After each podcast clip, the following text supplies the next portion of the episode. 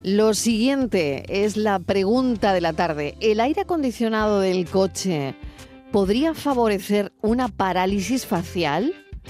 A ver qué nos dicen. La tarde de Canal Sur Radio con Mariló Maldonado. También en nuestra app y en canalsur.es.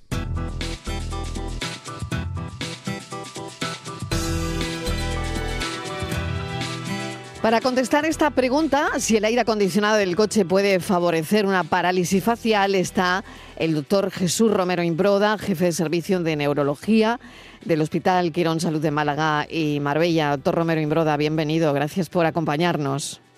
Hola, buenas tardes. Muchas gracias a vosotros. Bueno, pues es la pregunta. Si el aire acondicionado del coche podría favorecer una parálisis facial. Bueno, un poco eh, definir que la parálisis facial periférica es algo relativamente frecuente, no es una alteración súbita la movilidad de, un lado de la cara. Y aunque se conoce con otras denominaciones como parálisis de velo, parálisis a frigore, ¿no? parálisis por el frío, en principio no, no hay evidencia de que una exposición eh, cercana al aire acondicionado pueda, pueda favorecer o pueda eh, predisponer a, padecer una parálisis facial. Sí es cierto que, se llama frigore porque se pensaba que un golpe de frío podría padecerlo, eh, podría producirlo, pero lo que sí sabemos es que son más frecuentes estas parálisis faciales en épocas donde entra eh, cambio de estaciones, ¿no? sobre todo la entrada del otoño o la entrada de primavera. Y esto sí tiene relación con la etiología, que suelen ser causas virales, ¿no? virus de las familias de los eh, virus herpéticos o, incluso virus más leves como enterovirus pueden provocar esa alteración, esa inflamación del nervio facial.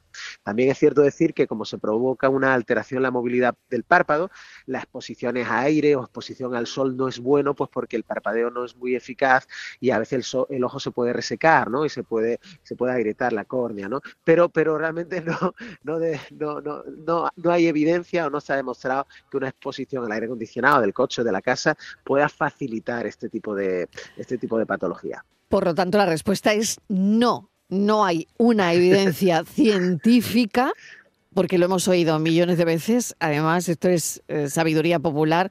Hay alguien que le haya dado una parálisis facial o haya tenido parálisis facial y que le hayan dicho. Sí, le ha dado un aire, ¿no? Dice la eh, gente, claro, le ha dado un aire o es el aire acondicionado del coche que puede favorecer.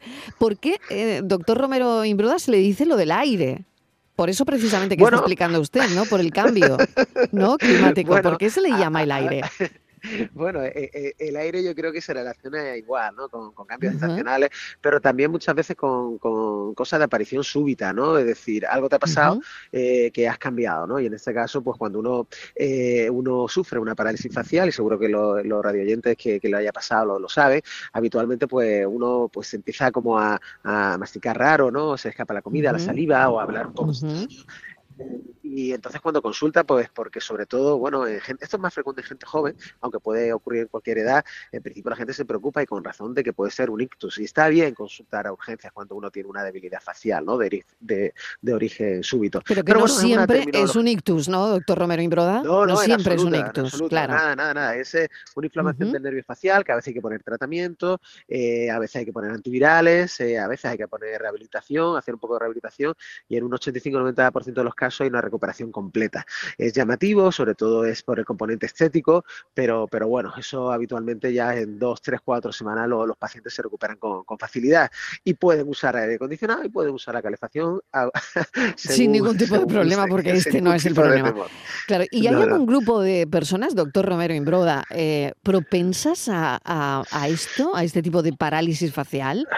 Eh, bueno, en vemos, vemos en poblaciones, en poblaciones, ¿no? Esto también, como dice el saber popular, cuando le, baja las defensas, ¿no? Es decir, cuando hay una situación también facilitada por el estrés, la falta de descanso, eh, cuando hay eh, exigencias externas y, potentes o uno no descansa bien o, o, no se nutre bien, pues uno es más vulnerable para que para contraer este tipo de, infección viral eh, que tiene predisposición a, inflamar el, nervio facial y provocar. ¿no? Eh, es raro que, también tengo que decir, y es raro que suceda, esto es muy, bastante frecuente, pero es raro que suceda más de una vez en la vida una parálisis facial. ¿no? Si sucede también, bueno, es un motivo de consulta para neurología, ¿no? Parálisis facial es recurrente, que pasan una y otra vez, a veces hay que descartar otra serie de cosas, ¿no?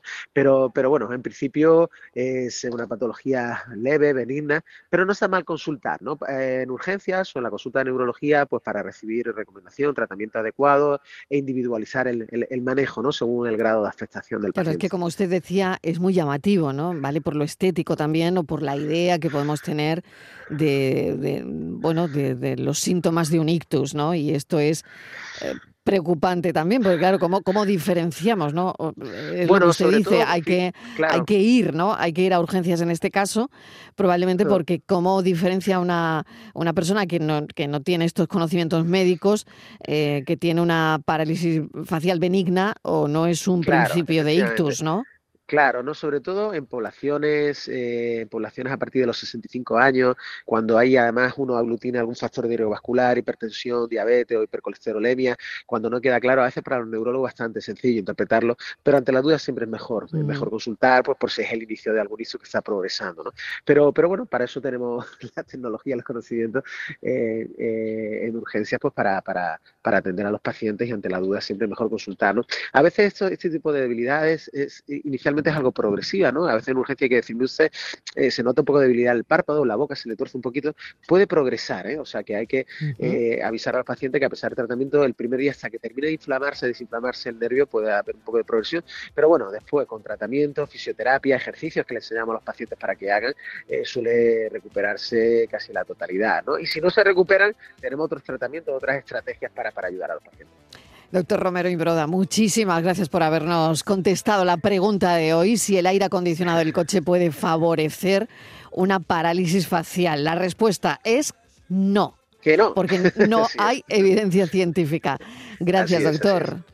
Bueno, nada, gracias a vosotros. Un abrazo. Pues un saludo.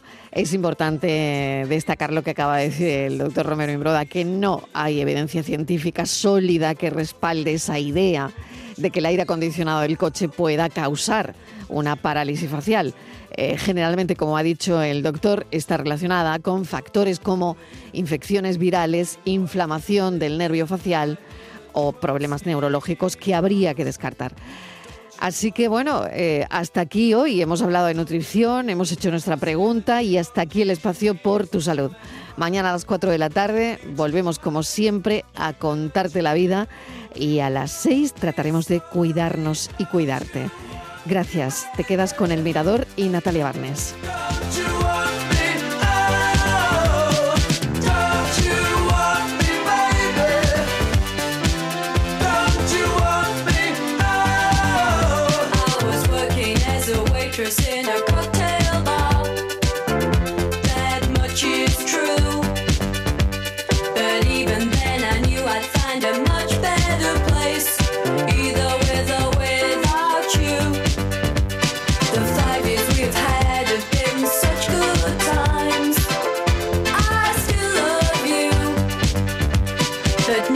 Think it's time I live my life on my own.